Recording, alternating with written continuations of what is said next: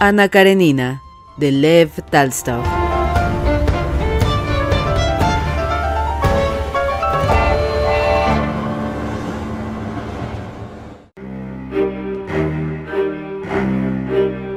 Todas las familias felices se parecen unas a otras, pero cada familia infeliz tiene un motivo especial para sentirse desgraciada.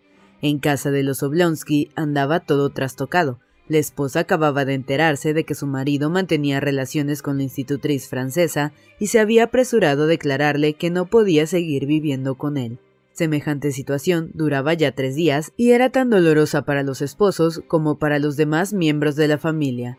Todos, incluso los criados, sentían la íntima impresión de que aquella vida en común no tenía ya sentido y que incluso en una posada se encuentran más unidos los huéspedes de lo que ahora se sentían ellos entre sí. La mujer no salía de sus habitaciones, el marido no comía en casa desde hacía tres días, los niños corrían libremente de un lado a otro sin que nadie le molestara.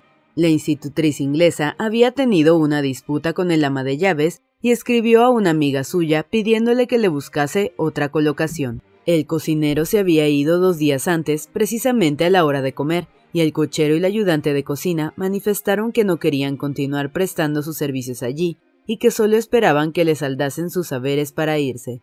El tercer día, después de la escena tenida con su mujer, el príncipe Esteban Arkadievich Oblonsky, Stiva, como le llamaban en sociedad, al despertar a su hora de costumbre, es decir, a las ocho de la mañana, se halló no en el dormitorio conyugal, sino en su despacho, tendido sobre el diván de cuero.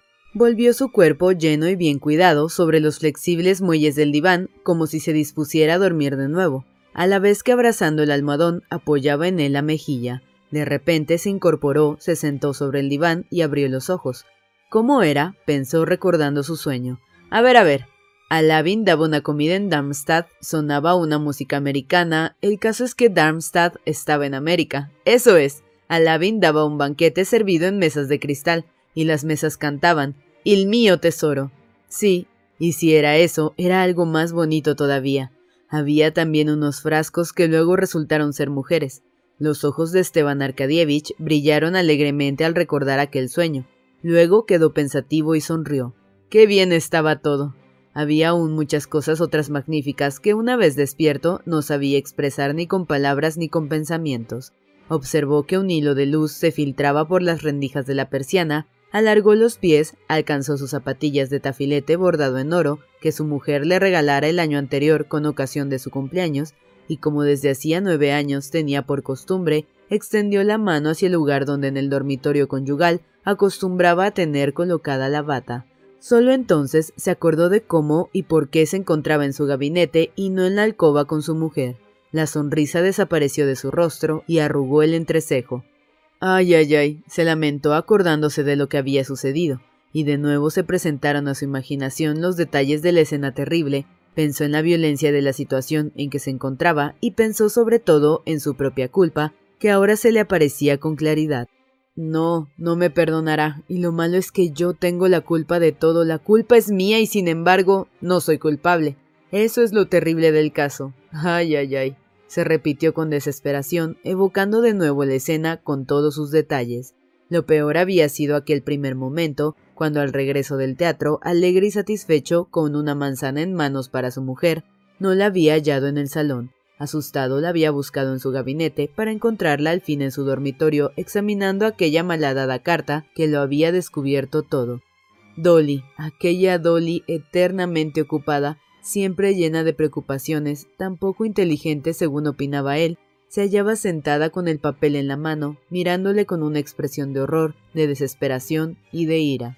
¿Qué es esto? ¿Qué me dices de esto? preguntó señalando la carta y ahora al recordarlo, lo que más contrariaba a Esteban Arkadievich en aquel asunto no era el hecho en sí, sino la manera como había contestado entonces a su esposa. Le había sucedido lo que a toda persona sorprendida en una situación demasiado vergonzosa.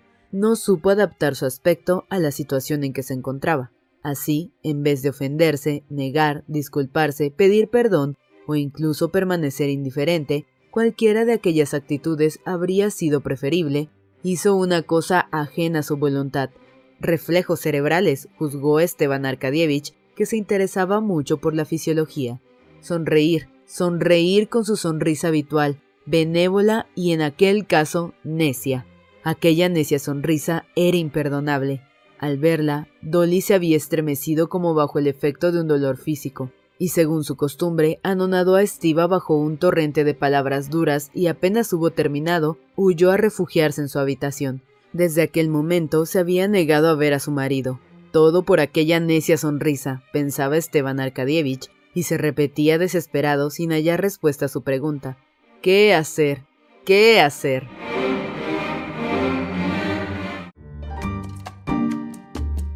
Esteban Arkadievich era leal consigo mismo. No podía, pues, engañarse asegurándose que estaba arrepentido de lo que había hecho. No, imposible arrepentirse de lo que hiciera un hombre como él de 34 años, apuesto y aficionado a las damas, ni de no estar ya enamorado de su mujer, madre de siete hijos, cinco de los cuales vivían y que tenían solo un año menos que él. De lo que se arrepentía era de no haber sabido ocultar mejor el caso a su esposa, con todo comprendía la gravedad de la situación y compadecía a Dolly, a los niños y a sí mismo. Tal vez habría tomado más precauciones para ocultar el hecho mejor si hubiese imaginado que aquello tenía que causar a Dolly tanto efecto. Aunque no solía pensar seriamente en el caso, venía suponiendo desde tiempo atrás que su esposa sospechaba que no le era fiel, pero quitando importancia al asunto. Creía además que una mujer agotada, envejecida, ya nada hermosa, sin atractivo particular alguno, buena madre de familia y nada más, debía ser indulgente con él hasta por equidad. Y he aquí que resultaba todo lo contrario. Es terrible, terrible, se repetía Esteban Arkadievich sin hallar solución. Con lo bien que iba todo, con lo a gusto que vivíamos. Ella era feliz, rodeada de niños, yo no le estorbaba en nada, la dejaba en entera libertad para que se ocupase de la casa y de los pequeños. Claro que no estaba bien que ella fuese precisamente la institutriz de la casa. Verdaderamente hay algo feo, vulgar en hacer la corte a la institutriz de nuestros propios hijos. Pero qué institutriz. Oblonsky recordó con deleite los negros y ardientes ojos de Mademoiselle Roland y su encantadora sonrisa. Pero mientras estuvo en casa no me tomé libertad alguna, y lo peor del caso es que todo parece hecho adrede. Ay, ay, ¿qué haré? Tal pregunta no tenía otra respuesta que la que la vida da a todas las preguntas irresolubles, vivir al día y procurar olvidar. Pero hasta la noche siguiente, Esteban Arkadievich no podría refugiarse en el sueño, en las alegres visiones de los frascos convertidos en mujeres. Era preciso, pues, buscar el olvido en el sueño de la vida. Ya veremos, se dijo, mientras se ponía la bata gris con forro de seda azul celeste y se anudaba el cordón en la cintura. Luego aspiró el aire a pleno pulmón, llenando su amplio pecho y con el habitual paso decidido de sus piernas, ligeramente torcidas sobre las que tan hábilmente se movía su corpulenta figura, se acercó a la ventana, descorrió los visillos y tocó el timbre. El viejo Mateo, su ayuda de cámara y casi su amigo, apareció inmediatamente llevándole el traje, los zapatos y un telegrama. Detrás de Mateo entró el barbero con los útiles de afeitar. ¿Han traído unos papeles de la oficina? preguntó el príncipe, tomando el telegrama y sentándose ante el espejo. Están sobre la mesa, contestó Mateo, mirando con aire inquisitivo y lleno de simpatía a su señor. Y tras un breve silencio, añadió con astuta sonrisa. Han venido de parte del dueño de la cochera. Esteban Arkadievich, sin contestar, miró a Mateo en el espejo. Sus miradas se cruzaron en el cristal. Se notaba que se comprendía. La mirada de Esteban parecía preguntar ¿Por qué me lo dices? ¿No sabes a qué vienen? Mateo metió las manos en el bolsillo, abrió las piernas, miró a su señor sonriendo de un modo casi imperceptible y añadió con sinceridad Les he dicho que pasen el domingo y que hasta esa fecha no molesten al señor ni se molesten. Era una frase que llevaba evidentemente preparada. Esteban Arkadievich comprendió que el criado bromeaba y no quería sino que le prestase atención. Abrió el telegrama, lo leyó procurando subsanar las habituales equivocaciones en las palabras y su rostro se iluminó. Mi hermana Ana Arkadievna llega mañana, Mateo, dijo deteniendo un instante la mano del barbero que ya trazaba un camino rosado entre las largas y rizadas patillas. Loado sea Dios, exclamó Mateo, dando a entender con esa exclamación que, como a su dueño, no se le escapaba la importancia de aquella visita en el sentido de que Ana Arkadievna la hermana queridísima había de contribuir a la reconciliación de los dos esposos. ¿La señora viene sola o con su marido? preguntó Mateo. Esteban Arkadievich no podía contestar porque en aquel momento el barbero le afeitaba el labio superior. pero hizo un ademán significativo levantando un dedo. Mateo aprobó con un movimiento de cabeza ante el espejo. Sola, ¿eh? Preparo la habitación de arriba. Consulta a Daria Alejandrovna y haz lo que te diga. ¿A Daria Alejandrovna? preguntó indeciso el ayuda de cámara. Sí, y llévale el telegrama, ya me dirás lo que te ordena. Mateo comprendió que Esteban quería hacer una prueba y se limitó a decir Bien, señor. Ya el barbero se había marchado y Esteban Arkadievich, afeitado, peinado y lavado, empezaba a vestirse cuando lento sobre sus botas crujientes y llevando el telegrama en la mano, penetró Mateo en la habitación. Me ha ordenado decirle que se va, que haga lo que le parezca, me ha dicho. Y el buen criado miraba a su señor, riendo con los ojos, con las manos en los bolsillos y la cabeza ligeramente inclinada. Esteban Arkadievich callaba. Después, una bondadosa y triste sonrisa iluminó su hermoso semblante. Y bien, Mateo, ¿qué te parece? dijo moviendo la cabeza. Todo se arreglará, señor, opinó optimista el ayuda de cámara. ¿Lo crees así? Sí, señor. ¿Por qué te lo figuras? ¿Quién va? agregó el príncipe al sentir detrás de la puerta el roce de una falda. Yo, señor, repuso una voz firme y agradable, y en la puerta apareció el rostro picado de viruelas del haya. Matena Filimonovna. ¿Qué hay, matrecha? Preguntó Esteban Arkadievich saliendo a la puerta. Aunque pasase por muy culpable a los ojos de su mujer y a los suyos propios, casi todos los de la casa, incluso Matrecha, la más íntima de Daria Alejandrovna, estaba de su parte. ¿Qué hay? repitió el príncipe con tristeza. Vaya usted a verla, señor. Pídanle perdón otra vez. ¿Acaso Dios se apiade de nosotros? Ella sufre mucho y da lástima de mirar. Y luego toda la casa anda revuelta. Debe usted tener compasión de los niños. Pídale perdón, señor. ¿Qué quiere usted? Al fin y al cabo, no haría más que pagar sus culpas. Vaya a verla. No me recibirá. Pero usted habrá hecho lo que debe. Dios es misericordioso. Ruegue a Dios, señor. Ruegue a Dios. En fin, iré, dijo Esteban Arkadievich, poniéndose encarnado, y quitándose la bata, indicó a Mateo Ayúdame a vestirme. Mateo, que tenía ya en sus manos la camisa de su señor, sopló en ella como limpiándola de un polvo invisible y la ajustó al cuerpo bien cuidado de Esteban Arkadievich con evidente satisfacción.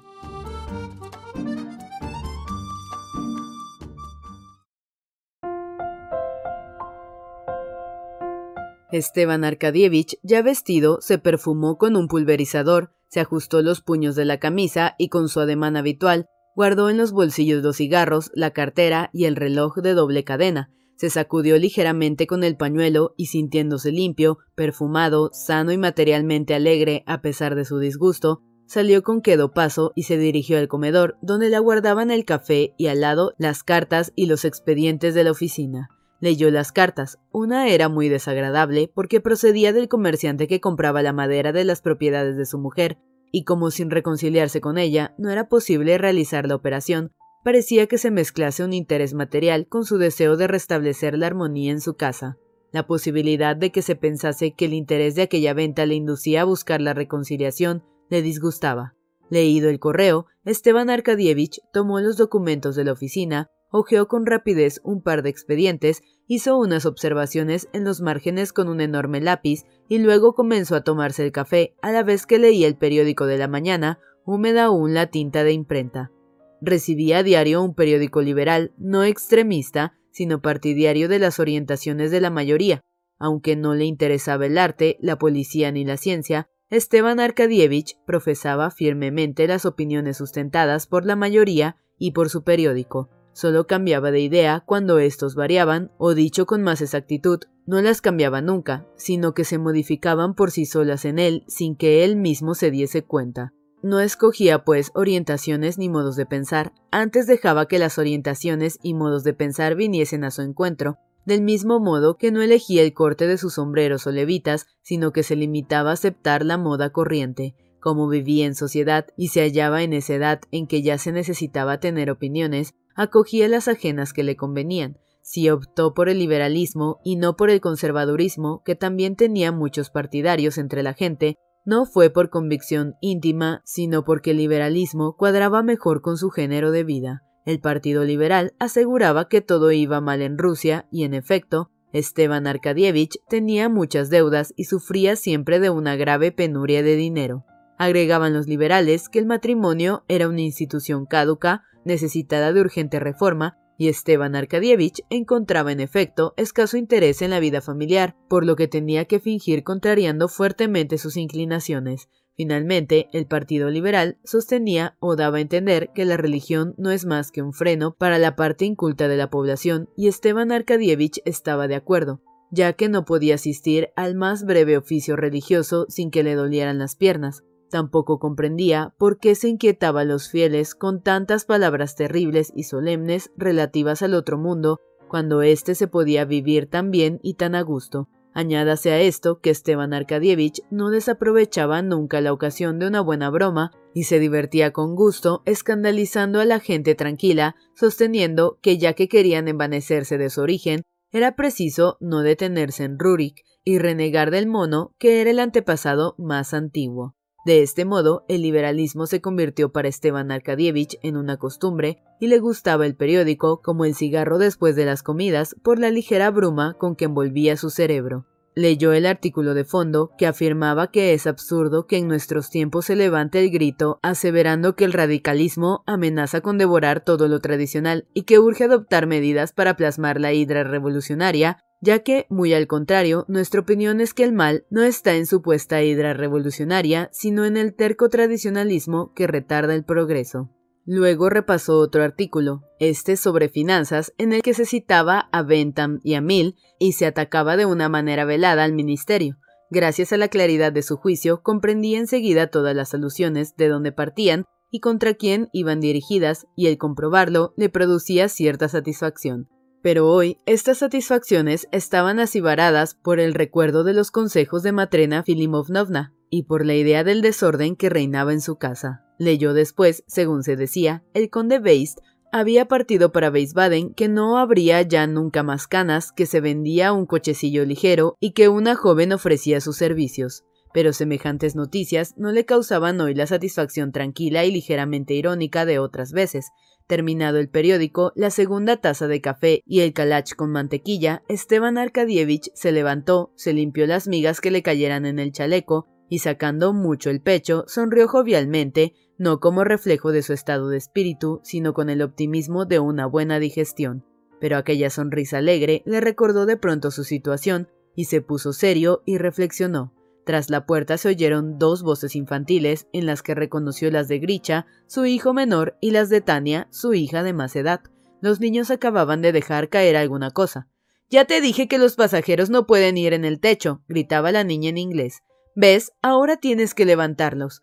Todo anda revuelto, pensó Esteban Arkadievich. Los niños juegan donde quieren sin que nadie cuide de ellos. Se acercó a la puerta y les llamó. Los chiquillos, dejando una caja con la que representaban un tren, entraron en el comedor. Tania, la predilecta del príncipe, corrió atrevidamente hacia él y se colgó de su cuello, feliz de poder respirar el característico perfume de sus patillas. Después de haber besado el rostro de su padre, que la ternura y la posición inclinada en que estaba habían enrojecido, Tania se disponía a salir, pero él la retuvo. ¿Qué hace mamá? preguntó acariciando el terso y suave cuello de su hija. Hola, añadió sonriendo, dirigiéndose al niño que le había saludado. Reconocía que quería menos a su hijo y procuraba disimularlo y mostrarse igualmente amable con los dos, pero el pequeño se daba cuenta y no correspondió con ninguna sonrisa a la sonrisa fría de su padre. Mamá ya está levantada, contestó la niña. Esteban Arkadievich suspiró. Eso quiere decir que ha pasado la noche en vela, pensó, y está contenta. La pequeña sabía que entre sus padres había sucedido algo, que mamá no estaba contenta y que a papá debía constarle y no había de fingir ignorarlo preguntando con aquel tono indiferente. Se ruborizó, pues, por la mentira de su padre. Él, a su vez, adivinó los sentimientos de Tania y se sonrojó también. No sé, repuso la pequeña. Mamá nos dijo que no estudiásemos hoy, que fuésemos con Miss Hall a ver a la abuelita. Muy bien, ve pues donde te ha dicho la mamá, Tania. Pero no, espera un momento, dijo reteniéndola y acariciando la manita suave y delicada de su hija. Tomó de la chimenea una caja de bombones que dejara allí el día antes y ofreció dos a Tania, eligiendo uno de chocolate y otro de azúcar, que sabía que eran los que más le gustaban. Uno es para Gricha, ¿no, papá? preguntó la pequeña señalando el de chocolate. Sí, sí. Volvió a acariciarle en los hombros, le besó la nuca y la dejó marchar. El coche está listo, señor, dijo Mateo, y le está esperando un visitante que quiere pedirle no sé qué. Hace rato que está ahí, una media horita. ¿Cuántas veces te he dicho que anuncies las visitas enseguida? Lo menos que puedo hacer es dejarle tomar tranquilo su café, señor, replicó el criado con aquel tono entre amistoso y grosero que no admitía réplica. Vaya, pues que entre, dijo Oblonsky con un gesto de desagrado. La solicitante, la esposa del teniente Kalinin, pedía una cosa estúpida e imposible, pero Esteban Arkadievich, según su costumbre, la hizo entrar, la escuchó con atención y sin interrumpirla, le dijo a quién debía dirigirse para obtener lo que deseaba, y hasta escribió con su letra grande, hermosa y clara, una carta de presentación para aquel personaje. Despachada la mujer del oficial, Oblonsky tomó el sombrero y se detuvo un momento haciendo memoria para recordar si olvidaba algo. Pero nada había olvidado sino lo que quería olvidar, su mujer. Eso es. Ah, sí, se dijo, y sus hermosas facciones se ensombrecieron. ¿Iré o no? En su interior una voz le decía que no, que nada podía resultar sino fingimientos, ya que era imposible volver a convertir a su esposa en una mujer atractiva, capaz de enamorarle como era imposible convertirle a él en un viejo incapaz de sentirse atraído por las mujeres hermosas. Nada pues podía resultar sino disimulo y mentira, dos cosas que repugnaban a su carácter. No obstante, algo hay que hacer, no podemos seguir así, se dijo tratando de animarse, Ensanchó el pecho, sacó un cigarrillo, lo encendió, le dio dos chupadas, lo tiró en el cenicero de nácar y luego, con paso rápido, se dirigió al salón y abrió la puerta que comunicaba con el dormitorio de su mujer.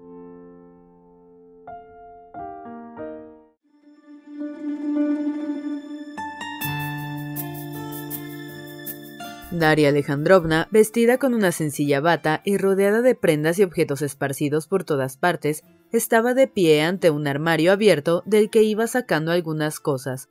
Se había anudado con prisa sus cabellos, ahora escasos, pero un día espesos y hermosos sobre la nuca, y sus ojos, agrandados por la delgadez de su rostro, tenían una expresión asustada. Al oír los pasos de su marido, interrumpió lo que estaba haciendo y se volvió hacia la puerta, intentando en vano ocultar una expresión severa y de desprecio la turbación que le causaba aquella entrevista.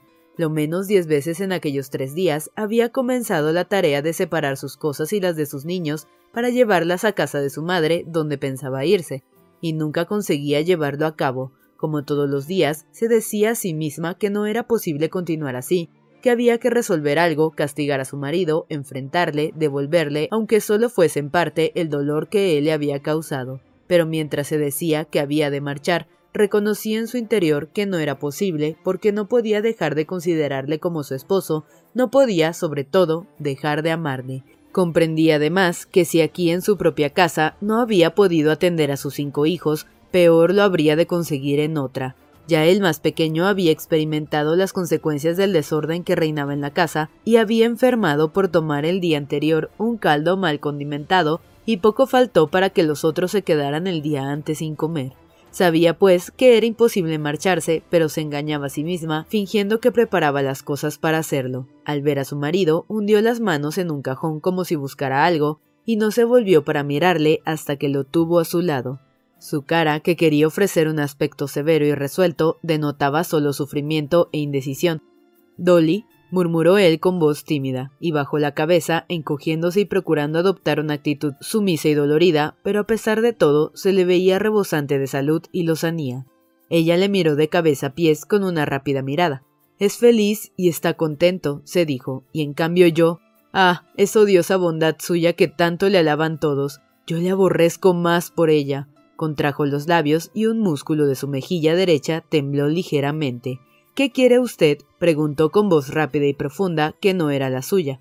Dolly, repitió él con voz insegura. Ana llega hoy. ¿Y a mí qué me importa? No pienso recibirla. exclamó su mujer. Es necesario que la recibas, Dolly. Váyase de aquí. Váyase. le gritó ella, como si aquellas exclamaciones le fuesen arrancadas por un dolor físico. Oblonsky pudo haber estado tranquilo mientras pensaba en su mujer, imaginando que todo se arreglaría, según le dijera Mateo, en tanto que leía el periódico y tomaba el café. Pero al contemplar el rostro de Dolly, cansado y dolorido, al oír su resignado y desesperado acento, se le cortó la respiración, se le oprimió la garganta y las lágrimas afluyeron a sus ojos. Oh, Dios mío, Dolly, ¿qué he hecho? murmuró. No pudo decir más, ahogada la voz por un sollozo. Ella cerró el armario y le miró. ¿Qué te puedo decir, Dolly? Solo una cosa, que me perdones. ¿No crees que los nueve años que llevamos juntos merecen que olvidemos los momentos de... Dolly bajó la cabeza y escuchó lo que él iba a decirle, como si ella misma le implorara que la convenciese. Los momentos de ceguera, siguió él, e iba a continuar, pero al oír aquella expresión, los labios de su mujer volvieron a contraerse como bajo el efecto de un dolor físico, y de nuevo tembló el músculo de su mejilla. Váyase, váyase de aquí, gritó con voz todavía más estridente, y no hable de sus cegueras ni de sus villanías. Y trató ella misma de salir, pero hubo de apoyarse desfalleciente en el respaldo de una silla. El rostro de su marido parecía haberse dilatado, tenía los labios hinchados y los ojos llenos de lágrimas. Dolly, murmuraba dando rienda suelta a su llanto. Piensen los niños, ¿qué culpa tienen ellos? Yo sí soy culpable, y estoy dispuesto a aceptar el castigo que merezca. No encuentro palabras con que expresar lo mal que me he portado. Perdóname, Dolly. Ella se sentó. Oblonsky oía su respiración fatigosa y pesada, y se sintió invadido por su mujer de una infinita compasión. Dolly quiso varias veces empezar a hablar, pero no pudo. Él esperaba. Tú te acuerdas de los niños solo para valerte de ellos, pero yo sé bien que están perdidos dijo ella al fin, repitiendo una frase que seguramente se había dicho a sí misma más de una vez en aquellos tres días. Le había tratado de tú. Oblonsky la miró reconocido y se adelantó para tomarle la mano, pero ella se apartó de su esposo con repugnancia. Pienso en los niños, haría todo lo posible para salvarles, pero no sé cómo, quitándoles a su padre o dejándoles cerca de un padre depravado. Sí, depravado. Ahora después de lo pasado, continuó levantando la voz, Dígame, ¿cómo es posible que sigamos viviendo juntos? ¿Cómo puedo vivir con un hombre, el padre de mis hijos, que tiene relaciones amorosas con la institutriz de sus hijos? ¿Y qué quieres que hagamos ahora? ¿Qué cabe hacer? repuso él, casi sin saber lo que decía, humillando cada vez más la cabeza. Me da usted asco, me repugna usted, gritó Dolly cada vez más agitada. Sus lágrimas son agua pura, jamás me ha amado usted, no sabe lo que es nobleza ni sentimiento. Le veo a usted como a un extraño. Sí, como a un extraño, dijo repitiendo con cólera aquella palabra para ella tan terrible. Un extraño.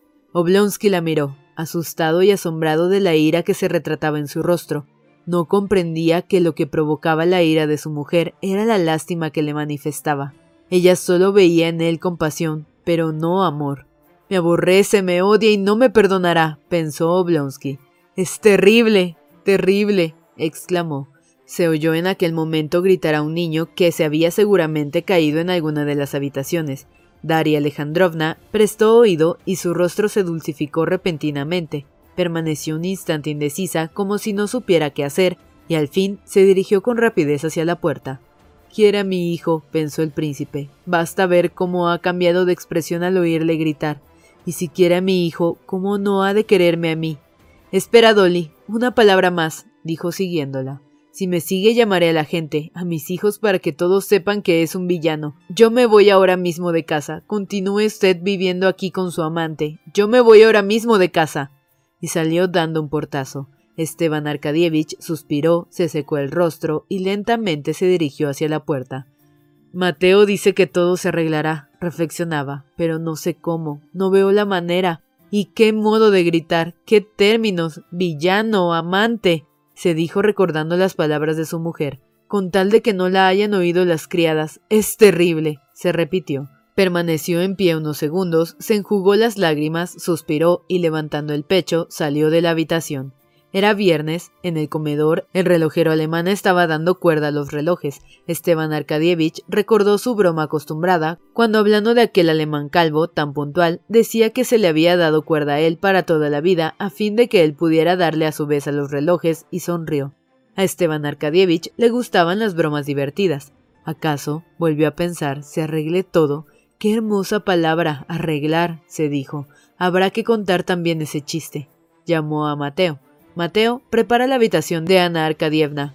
Di a María que te ayude. Está bien, señor. Esteban Arkadievich se puso la pelliza y se encaminó hacia la escalera. ¿No come el señor en casa? preguntó Mateo que iba a su lado. No sé, veremos. Toma para el gasto, dijo Oblonsky sacando diez rublos de la cartera. ¿Te bastará? Baste o no, lo mismo nos tendremos que arreglar, dijo Mateo cerrando la portezuela del coche y subiendo la escalera. Entretanto, calmado el niño y comprendiendo por el ruido del carruaje que su esposo se iba, Daria Alejandrovna volvió a su dormitorio. Aquel era su único lugar de refugio contra las preocupaciones domésticas que la rodeaban apenas salía de allí. En aquel breve momento que pasara en el cuarto de los niños, la inglesa y Matrena le habían preguntado acerca de varias cosas urgentes que había que hacer y a la que solo ella podía contestar. ¿Qué tenían que ponerse los niños para ir de paseo? ¿Les daban leche? ¿Se buscaba otro cocinero o no? Déjenme en paz, había contestado Dolly y volviéndose a su dormitorio, se sentó en el mismo sitio donde antes había hablado con su marido, se retorció las manos cargadas de sortijas que se deslizaban en sus dedos huesudos y comenzó a recordar la conversación tenida con él. Se ha ido, pensaba. ¿Cómo acabará el asunto del institutriz? ¿Seguirá viéndola? Debía habérselo preguntado. No, no es posible reconciliarse. Aun si seguimos viviendo en la misma casa, hemos de vivir como extraños el uno para el otro, extraños para siempre, repitió recalcando aquellas terribles palabras. Y cómo le quería, cómo le quería, Dios mío, cómo le he querido. Y ahora mismo no le quiero, y acaso más que antes. Lo horrible es que no pudo concluir su pensamiento porque Matrena Filimonovna se presentó en la puerta. Si me lo permite, mandaré a buscar a mi hermano, señora, dijo. Si no, tendré que preparar yo la comida, no sea que los niños se queden sin comer hasta las seis de la tarde, como ayer. Ahora salgo y miraré lo que se haya que hacer. Ha enviado por leche fresca, y Daria Alejandrovna, sumergiéndose en las preocupaciones cotidianas, ahogó en ella momentáneamente su dolor.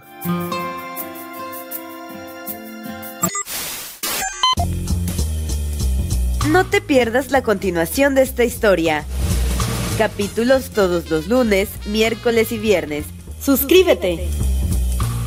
El Cuentero, con historias para tus oídos.